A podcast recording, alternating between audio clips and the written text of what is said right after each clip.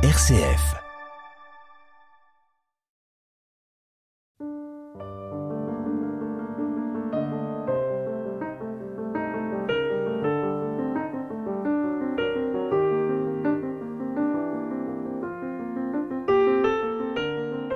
Il est des pays proches et lointains.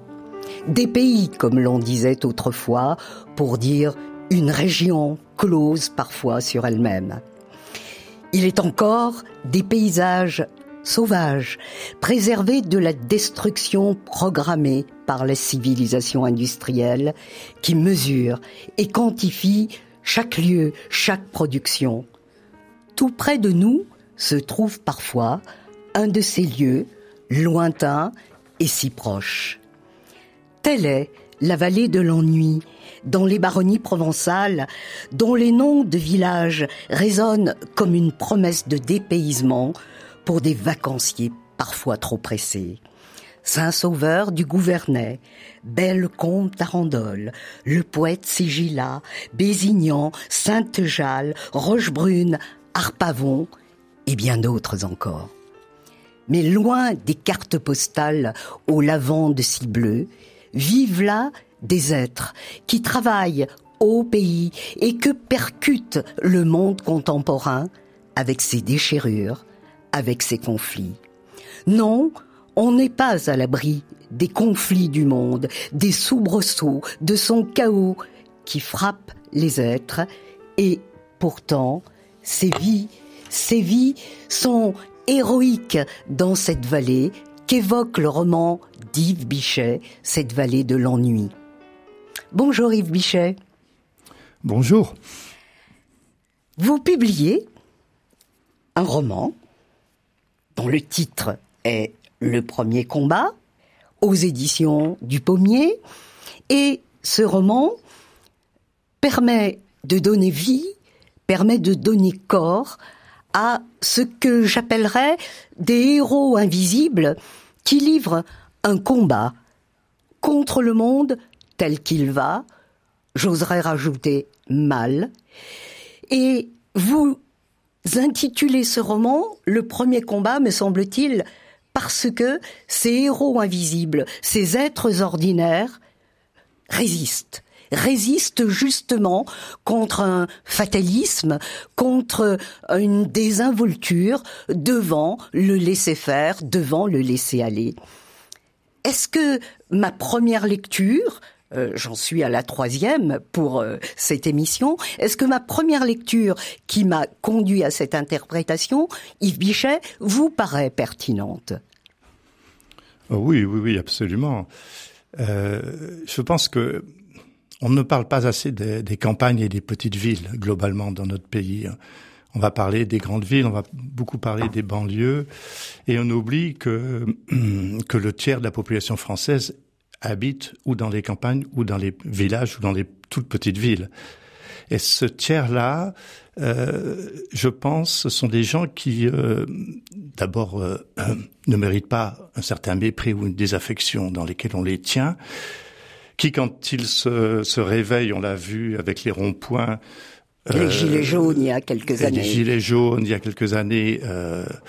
Euh, peuvent peuvent peuvent être redoutablement efficaces et puis surtout je pense que euh, chacun dans enfin dans certains endroits en tout cas dans certains endroits de la Drôme mais mais plus généralement en France euh, il y a un certain nombre de euh, d'agriculteurs qui de façon prosaïque et, et têtue au fond font face dans leur coin euh, à bas bruit à, à, tous les défis qui, qui nous menacent et en particulier aux défis climatiques. Donc j'avais euh, effectivement très envie de, de, remettre ces, ces, petites populations, ces gens peu regardés, qui, à mon avis, ont en main le destin du pays, mine de rien. Euh, c'est au chapitre 31 d'ailleurs que vous les évoquez euh, et que vous leur donnez la parole avec euh, le nous. Et si vous permettez, Yves Bichet, pour comprendre, euh, pour permettre à nos auditeurs de comprendre qui sont les personnages euh, de ces vies minuscules mais pourtant majuscules, je vais lire quelques lignes. Nous sommes des besogneux ordinaires. Nous n'habitons pas les grandes villes. C'est un défaut, mais peut-être aussi une chance ou un atout.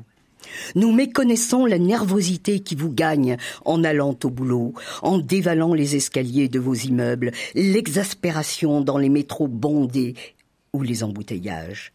Nous n'arpentons pas les trottoirs avec un téléphone dans une main et un kebab de l'autre. Nous ne mordons pas dans des sandwichs. Nous vous laissons les jambons beurre, les sushis et les soupes ramen. Nous affrontons d'autres formes de violence que vous méconnaissez, les déplacements en voiture incessants, les journées interminables, l'absence de médecins, d'hôpitaux de proximité, de propositions culturelles, le vis-à-vis avec la terre, la matière, avec vos regards condescendants qui ne cessent jamais, sauf en période électorale et parfois sur les ronds-points. Euh, ce chapitre 31 dont je viens de lire quelques lignes est un alors, j'allais dire un hommage. Non, c'est euh, peut-être plus une prise de parole et une compréhension assez intime de ce que l'on appelle parfois, avec condescendance, effectivement, vous utilisiez un peu ce mot, euh, voire avec mépris, les petites gens. Oui, oui, oui. Et les petites je, les connais bien, j'en fais partie. J'en fais partie. Vous habitez, euh, nous en reparlerons tout à l'heure, oui. Euh, oui, euh, mais comment comment dire, ils sont les gens qui apparaissent dans ce roman sont tous d'une manière ou d'une autre en contact avec avec la matière. Ça, je pense que c'est une énorme différence euh, ça, soit, ça soit une matière animale, puisque par exemple, il y a un personnage important qui euh, dirige un centre équestre, mais autrement les agriculteurs qui sont en permanence avec euh, en face de la terre, de, du, du, climat, de la météo, enfin des, des objets. Euh, et que moi, par exemple, en tant que maçon, j'ai été avec la, la, la, la, la pierre. Euh, je pense que ce contact avec le, au quotidien avec la matière change aussi beaucoup euh, l'appréhension du monde et euh, les réserves d'énergie que les uns et les autres peuvent peuvent avoir ou mobiliser. Mm. Je trouve que le vis-à-vis avec la matière est quelque chose de qui, qui nous qui nous euh, sépare de façon assez radicale du monde citadin. Oui, vous vous dites que ces personnes qui deviennent bien sûr euh, dans votre roman des, des personnages par la transmutation de l'écriture romanesque. Ces personnes euh, euh, ne sont pas comme parfois d'aucuns ont pu les nommer des êtres qui vivent dans une France les périphérique. Ils ils sont peut-être au cœur du monde, au centre du monde par cette confrontation avec la matière ou je dirais aussi parfois cette alliance avec la matière, qu'il s'agisse de la terre, qu'il s'agisse, puisque vous parlez d'un de vos personnages qui dirige un centre équestre, euh, avec la vie animale, avec la flore, avec finalement les éléments, Yves Bichet. Oui, c'est ça. En fait, ça implique une forme de modestie euh, qui, est très intéressante de mon point de vue. La modestie, c'est-à-dire euh, rien de proférant dans, dans la vie de, des gens que euh, que je mets en scène dans mon roman. Ils, ne profèrent rien. Il n'y a pas d'annonce. Euh, Sauf, sauf les adolescents, hein, un peu plus tard. Oui. Mais on en reparlera, j'imagine. Oui. Euh, parce que c'est eux qui, c'est eux qui ont tout entre les mains.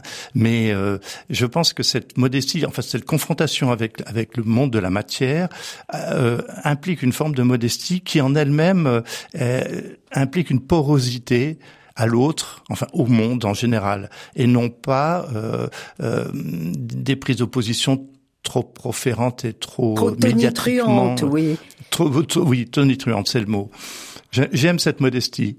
J'aime les lois de la matière qui nous qui nous obligent à une forme de modestie et de Vous disiez humilité, euh, sans être pédante. Euh, si je rappelle euh, l'étymologie du terme, humus, qui nous ramène vers le sol, vers vers la terre finalement. Vos personnages, quelle que soit la profession qu'ils exercent, il y a par exemple aussi une infirmière, Paris-Miel, pour ne citer que qu'elle. vos personnages sont proches de la terre, de ses exigences, euh, de ses contraintes, euh, de sa dure et parfois douce loi. Mm-hmm. oui, c'est ça, c'est exactement ça.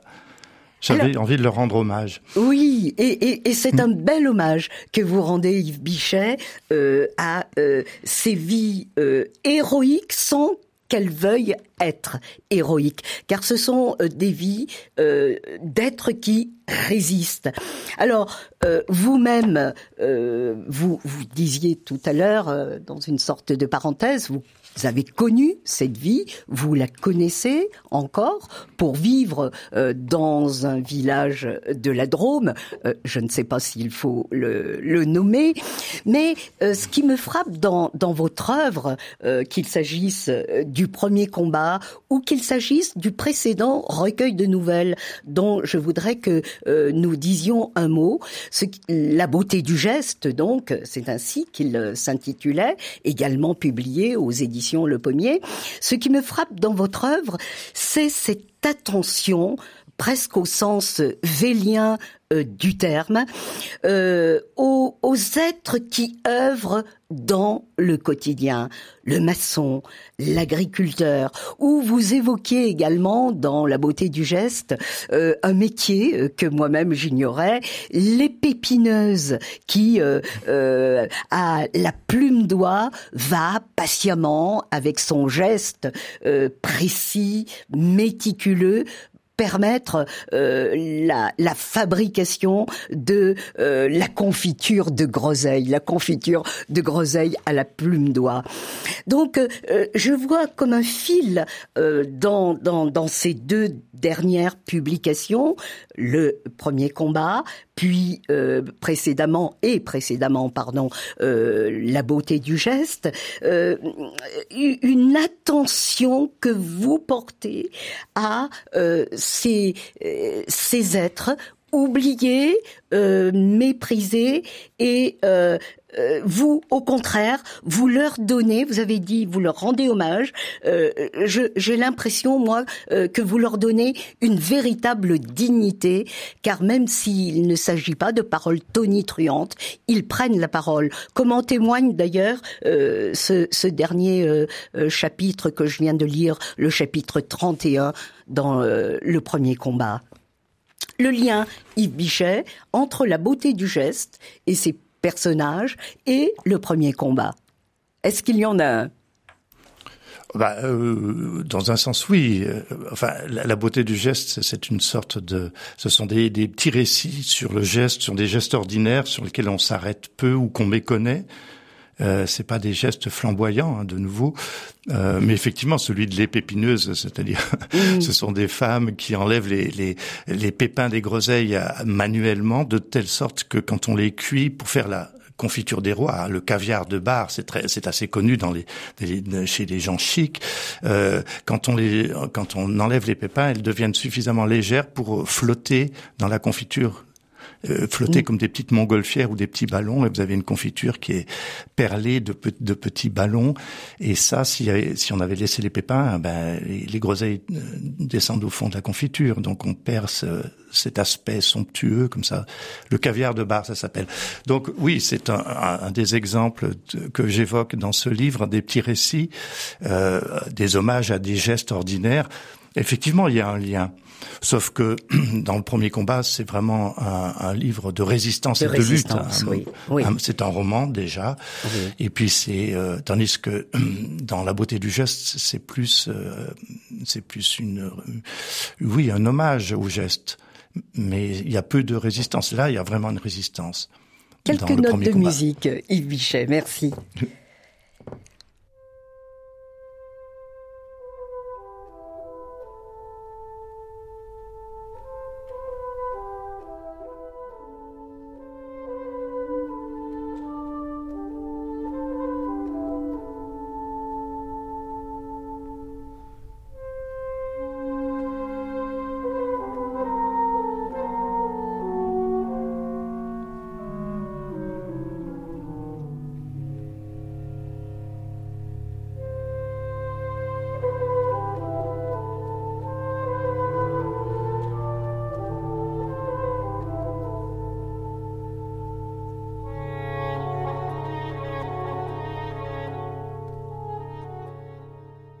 ces quelques notes de musique euh, m'ont frappé euh, pour euh, mettre une virgule dans cette émission, car elles m'ont rappelé les premières lignes de votre roman, Yves Bichet. il commence ainsi. Voici l'Inkipit. J'ai oublié notre premier combat en regardant couler l'ennui. Cette rivière porte mal son nom, elle ne s'ennuie jamais, elle descend directement des montagnes, dévale quelques réseaux de marne grise, puis parvenue dans la plaine, devenue véritablement cours d'eau, s'emploie à combler de limon ses propres méandres, ne laissant que des poches d'eau çà et là pour accueillir les truitelles et les cendres. La rivière ennui est capricieuse. Elle zigzague et puis je m'interromps, laissant euh, nos auditeurs découvrir euh, votre euh, votre écriture, votre roman. vous parliez de la distinction tout à l'heure, Yves Bichet, entre le travail de nouvelliste et le travail de romancier en lisant peut-être un peu vite votre travail romanesque, d'aucuns seraient tentés, et j'ai voulu un peu montrer le contraire en lisant cela, d'aucuns seraient tentés de caractériser votre écriture comme une écriture blanche, un peu à la manière euh, de celle d'une euh, Annie Ernaux ou avant elle euh, d'Albert Camus, une sorte de, de allez, euh, de degré euh, zéro de l'écriture, comme euh, l'écrivait Barthes. il est vrai que si on lit rapidement, trop rapidement vos romans, on pourrait croire que vous cherchez à aller loin de l'emphase, loin du ronronnement de la belle rhétorique. Et, et, déjà, ces premières lignes nous montrent tout le contraire. Quelle est la matière. Je veux parler des mots euh, sur lesquels vous travaillez, Yves Bichet, et comment la travaillez-vous? Vous pensez, vous élaguez, euh, euh, vous coupez ou au contraire, rajoutez-vous des bigarrures, comme parfois j'ai eu aussi l'impression que vous le faisiez, et j'en lirai quelques extraits plus tard. Drôle de question, n'est-ce pas Oui, bigarrure, et ça je suis assez curieux. Euh, Qu'est-ce que je peux répondre? Bon, l'emphase me fait très peur. Oui, hein. oui. Euh, ça c'est vrai. Euh, donc je, je, je, vais la, je la traque. On a tous tendance, les, les auteurs, à hum, parce qu'on est dans une sorte d'exaltation toujours dans les temps d'écriture, on a tous tendance à, à être à, à, glisser vers l'emphase ou la profération. Moi, j'ai très très peur de ça. Je fais je fais vraiment attention parce que parce que la première chose qui me semble-t-il apparaît dans la lecture d'un roman, c'est sa nécessité ou son absence de nécessité. Oui. Or, euh, et ça, je, je, trouve que les mots sont difficiles euh, pour décrire pour décrire ce sentiment qu'un qu'un ouvrage est nécessaire. Est nécessaire ou non, oui. Ou non, mais quand il il l'est jamais par le biais de l'emphase me semble-t-il. Il est jamais par le, par le biais de, de, de paroles trop proférantes ou trop euh, stylistiquement euh, travaillées. Euh, alors je travaille énormément hein, pour pour vous répondre, c'est-à-dire que même si les phrases sont simples, oui, euh, oui. Elles, elles, ne me satisfont jamais et, et je, je remets toujours le, le, métier sur le, enfin l'ouvrage sur métier. Oui, oui. Euh, euh, je, je, c'est, je suis comme tous les écrivains, c'est-à-dire qu'on est insatisfait de de, de, de, de, notre parole, de notre phrase.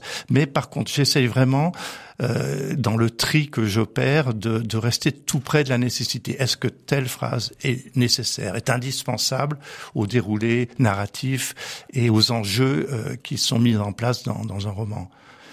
Ça, c'est le tri. Voilà, c'est comme ça le tri, c'est le filtre, c'est euh, le refus euh, euh, de, de, de, la euh, de ce qu'on appelait autrefois encore les belles lettres, finalement, euh, qui nous séduisent, mais qui peut-être nous éloignent de l'une des vocations du roman, qui est de saisir le réel saisir le réel et saisir le, le lecteur. Et saisir le lecteur, oui. Et oui, il faut il faut agripper son, son, son lecteur. Il faut il, euh, il, faut il faut vraiment que le qu'on ait envie de tourner les pages. Euh, bon, Donc il y a une séduction au sens étymologique du terme. Hein. Euh, vous euh, voulez que le lecteur vienne vers vous, vous le conduisez vers vous. C'est Douqueré, n'est-ce pas? Oui, c'est une, une, forme de convocation. De convocation, oui. Et pour ça, il faut peut-être des mots simples.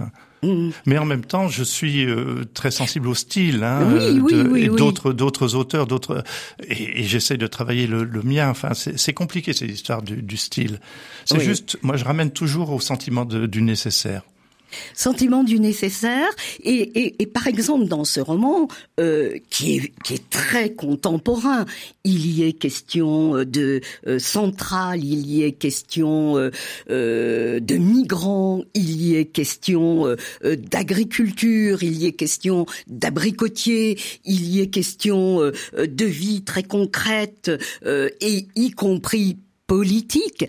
Vous donner à vos personnages, euh, dans leur langage, une forme euh, d'oralité. Euh, vous ne calquez pas le langage oral, mais vous tentez de reproduire, et vous y réussissez très bien d'ailleurs, de reproduire euh, euh, ce qu'est le langage euh, de ces habitants de ce coin perdu de la Drôme.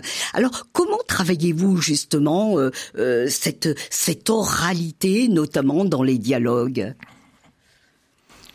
Il y, a, il y a peu de dialogue dans ce livre. Hein. Il, y, en a, quelques-uns quand même. Il y en a quelques-uns à la fin. Oui, oui. oui.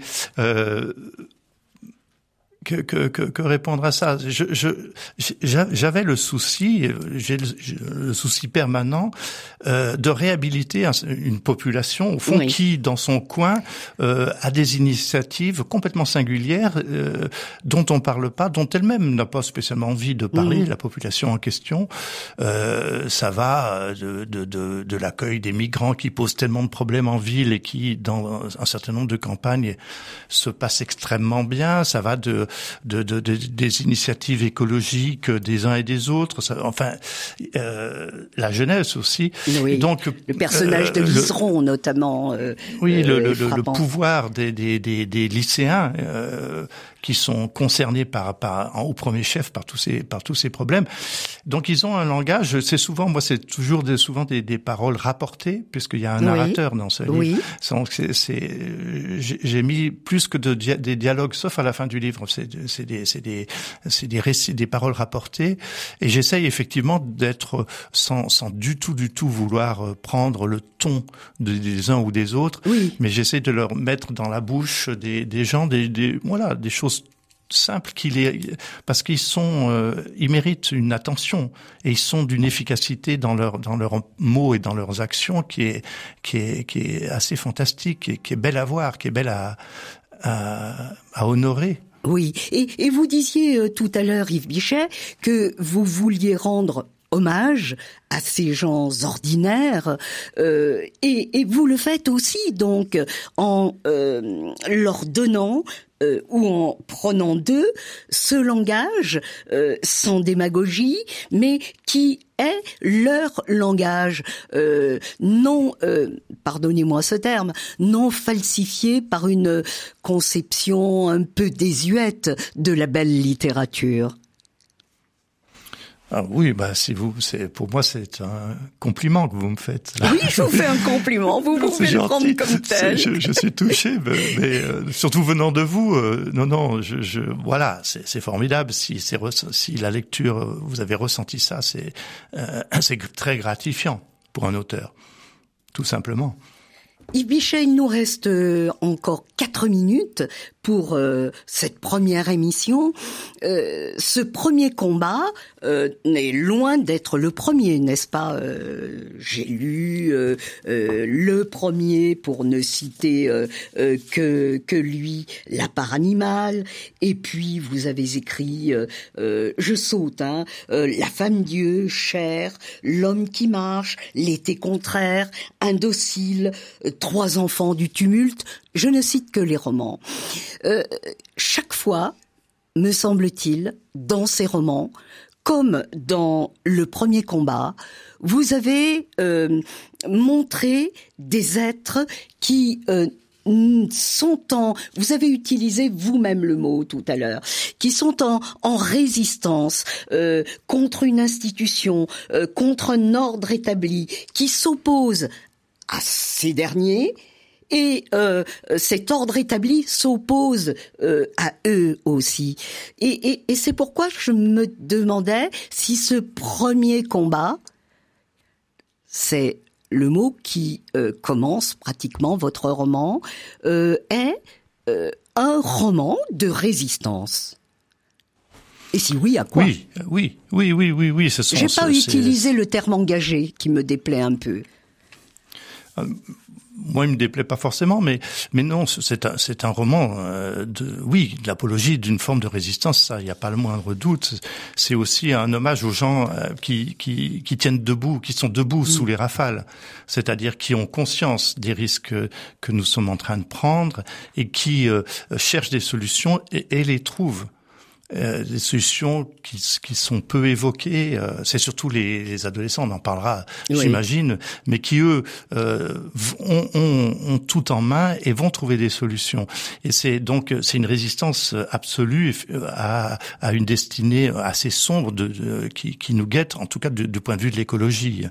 Euh, Et voilà, il y a des gens qui, qui, se lèvent, qui restent sur les crêtes, qui restent debout, qui, qui affrontent le, le, le monde et qui surtout trouvent des solutions j'ai essayé de, de, dans mon roman de montrer les solutions, oui. euh, de les imaginer et, et, de, et, de, les décrire aussi. Oui, et, et votre petite communauté, euh, nous en reparlerons dans les, la seconde émission, ne se contente pas de dire non, mais oui, elle se réunit, il y a une entraide, une une solidarité aussi qui permet justement de ne pas rester seulement dans la révolte du non. Euh, c'est l'objet de la seconde émission, Yves Bichet, et je vous remercie pour ce premier parcours concernant votre roman, publié euh, aux éditions Le Pommier, dont je rappelle le titre, Le premier combat.